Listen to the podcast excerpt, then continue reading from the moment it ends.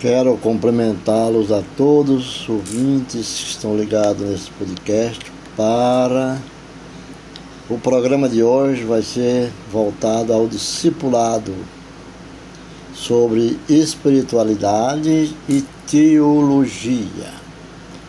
Então, o discipulado, vamos falar sobre as atualidades, né? como o povo hoje vê o cristianismo. E por quê? Porque vivemos a era dos dispositivos, dos dispositivos eletrônicos. Neste caso, nós temos uma, uma grande, uma grande virtude de podermos usar os dispositivos eletrônicos, como smartphone, nós podemos usar o tablet, reprodutor de MP3 e, digamos, da vida autocentrada. Então, nós estamos assim. No entanto, existe alguns espaços, algum espaço na vida autocentrada para a vida comunitária do cristianismo? Será que existe? Então, o que está acontecendo? Um teólogo, Klinenberg, descobriu que os moradores de muitos lugares, hoje também é são assim, ele valoriza cada vez menos o espaço e mais a proximidade em relação à amenidade, como loja, se prefere restaurantes e academias de ginásticas. Os, des, os desconectados, como eles os designam, reformulam tudo para que se torne mais conveniente para eles. Os compromissos comunitários, no entanto, tendem a ser facultativos e temporários. A vida comunitária do cristianismo, onde está? No cerne do cristianismo,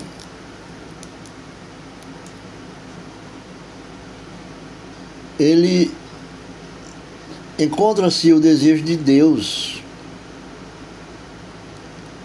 de ter um povo que demonstre seu caráter e a faça por meio da obediência à sua palavra. No relacionamento com ele, com Deus e uns com os outros. Meus irmãos, portanto, ele enviou seu Filho Jesus Cristo a fim de chamar um povo para segui-lo. Jesus veio para chamar um povo para segui-lo, o Pai. E parte do ato de seguir o Filho é chamar mais pessoas para seguir o Filho. Assim, na vida, em conjunto, as pessoas demonstram a vida comunitária do Pai.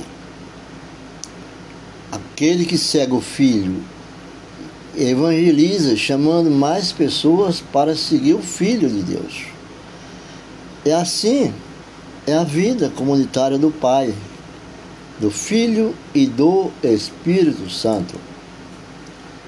Juntas, elas demonstram o amor, a santidade e a unidade do próprio Deus. Portanto, seu filho lhes deu a seguinte ordem, o filho de Deus, a ordem antes de subir ao céu. Ele disse, lá em Mateus 28, 19, Vão e façam discípulos. A vida dessas pessoas, em outras palavras, Jesus quis dizer lá em Mateus que deve ser dedicada a ajudar outras pessoas a seguir Jesus. Vamos observar. Essa é a definição, discipular. A definição de discipular, neste contexto, é ajudar outras pessoas a seguir Jesus. Podemos vê-la no subtítulo. Outra definição possível seria: discipular é exercer uma boa influência espiritual sobre alguém de modo deliberado de forma que essa pessoa se torne mais parecida com Cristo. Discipulado é o termo que uso para designar o ato de seguirmos a Cristo. Discipulado. Discipular. A palavra discipular faz parte disso e significa ajudar alguém mais a seguir Jesus. A vida cristã é uma vida discipulada. A vida cristã e uma vida que discipula. Sim, o cristianismo envolve escolher a via menos percorrida e ouvir um tambor diferente mas não da mesma maneira que Frost de Toral, Toral, né? Frost de Toral. O cristianismo não é para solitário ou individualista. Não. O cristianismo não é para esse tipo de vida. É para as pessoas que viajam juntas pelo caminho estreito que conduz à vida é preciso seguir e guiar. É preciso ser amado e amar. É, e amamos mais quando ajudamos outras pessoas a seguir Jesus ao longo da vereda da vida.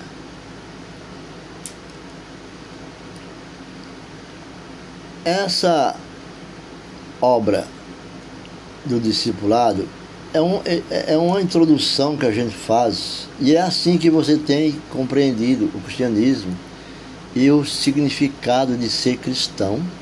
É assim. Ser cristão, o que é um discípulo? O que é um discípulo? Antes de discipular outra pessoa, ou outras pessoas, precisamos nos tornar discípulos. Como você vai discipular se você não se tornou um discípulo de Jesus? Então, precisamos nos certificar de que seguimos a Jesus. O que é um, um discípulo? Discípulo é seguidor. Podemos ser seguidores, seguindo o ensino de alguém de longe. Da mesma maneira que uma pessoa pode afirmar que segue o ensino e o exemplo de Gandhi, de Mahatma Gandhi. O indiano da, pela pacificação da Índia, onde mais de 250 milhões de pessoas, ele conduziu levar as ruas na Índia, Mahatma Gandhi, e, se, e ser discípulo de Cristo significa pelo menos isso, seguidor um discípulo de Jesus segue os passos dele, assim como aquele pessoal que seguia Gandhi, seguia os passos de Gandhi, Mahatma Gandhi. Então, como discípulo de Cristo, temos que seguir os passos de Cristo, agindo conforme ele ensinou e viveu. Contudo, segui-lo significa mais que isso mais que seguir. Significa, antes de mais nada, que você entrou em um relacionamento pessoal e salvador com Ele. Você está em Cristo, como afirma a Bíblia. Filipenses 2, verso 1, na nova versão internacional. Você foi unido a Ele por meio da nova aliança, no sangue dele, sangue de Cristo, por intermédio da morte e ressurreição de Jesus. Toda a culpa do pecado que você cometeu passa a ser dele e toda a justiça que pertence a ele se torna sua. Preste atenção que ser discípulo de Cristo, em outras palavras, não tem início em algum em algo que nós fazemos. Não tem início em algo que nós fazemos.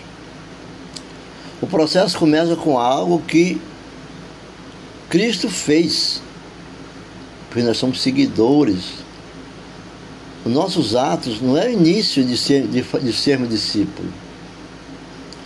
É aquilo que Jesus fez. Jesus é o bom pastor que entregou sua vida pelas ovelhas. Livro é, Evangelho de João 10, verso 11. Ele amou a igreja e por isso entregou a si mesmo por ela. Efésio capítulo 5, verso 25. Pagou uma dívida que não era dele, era nossa essa dívida. E sim, nossa. E então nos uniu a si mesmo como seu povo santo, eleito.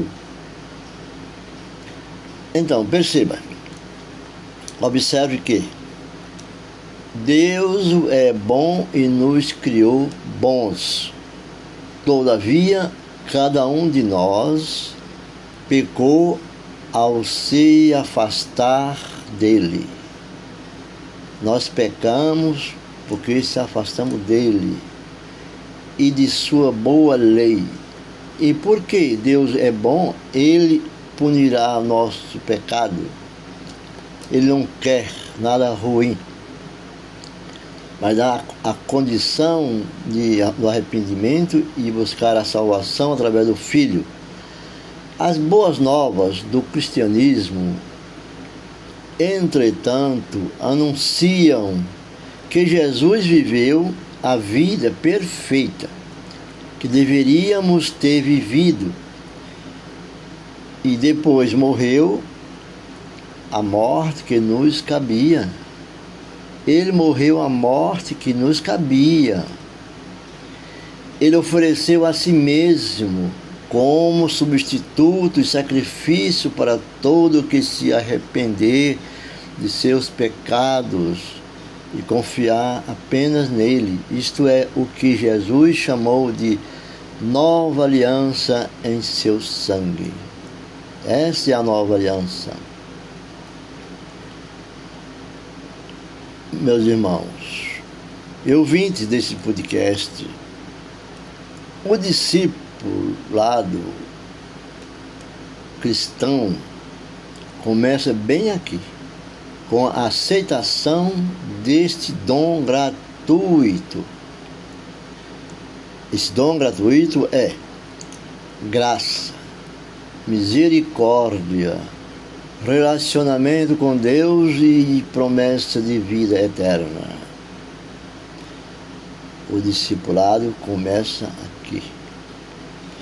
Como podemos aceitar esse dom e nos unir a Jesus? A pergunta: como podemos? Podemos por meio da fé. Como podemos aceitar esse dom e nos unir a Jesus? Podemos por meio da fé. Abandonamos nossos pecados e o seguirmos confiando nele como Salvador e Senhor, abandonando nossos pecados para que não, nós não sofram e tenha salvação. Arrependei-me dos teus pecados e não sofrerá.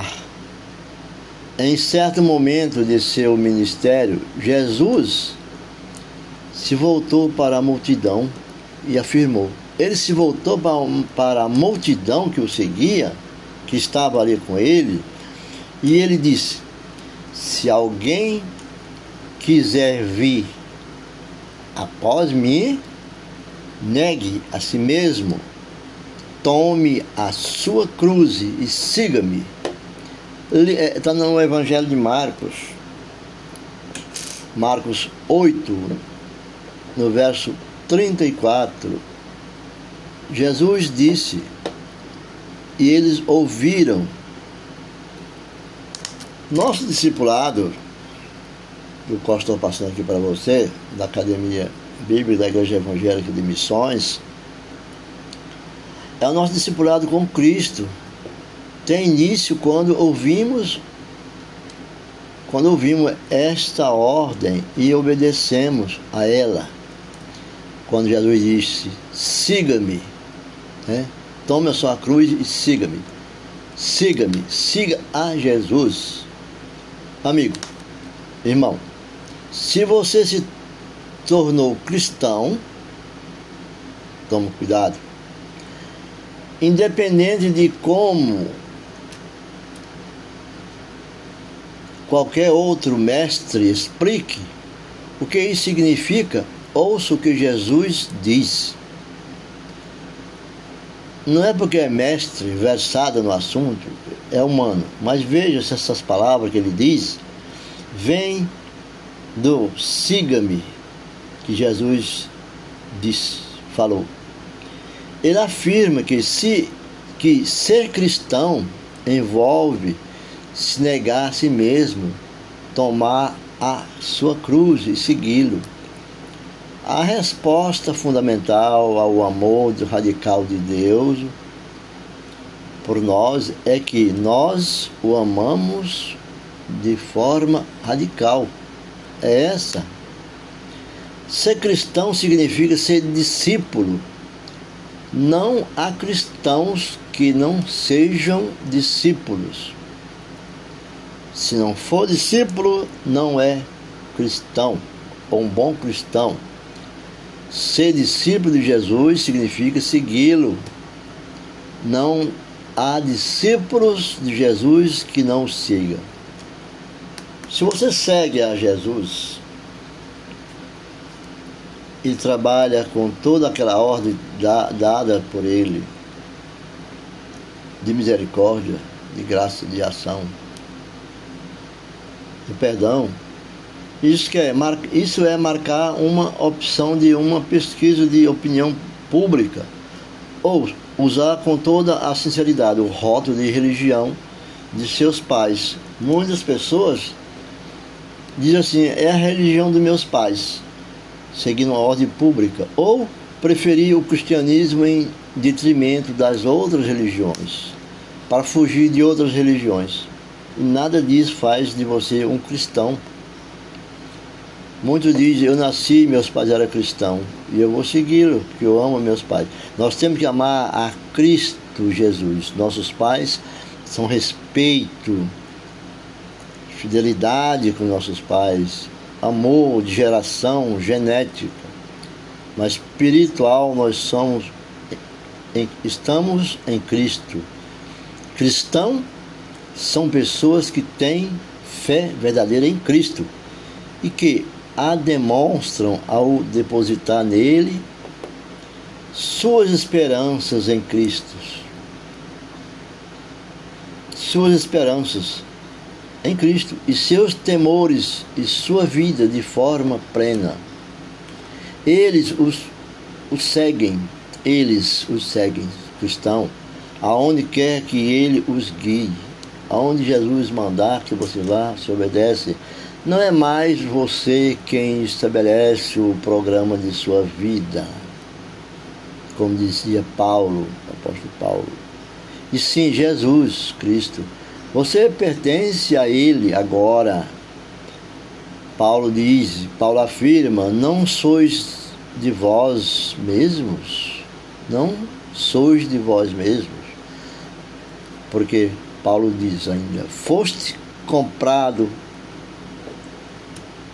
por um preço. Lá em Coríntios, 1 Coríntios, capítulo 6, versos 19 e 20.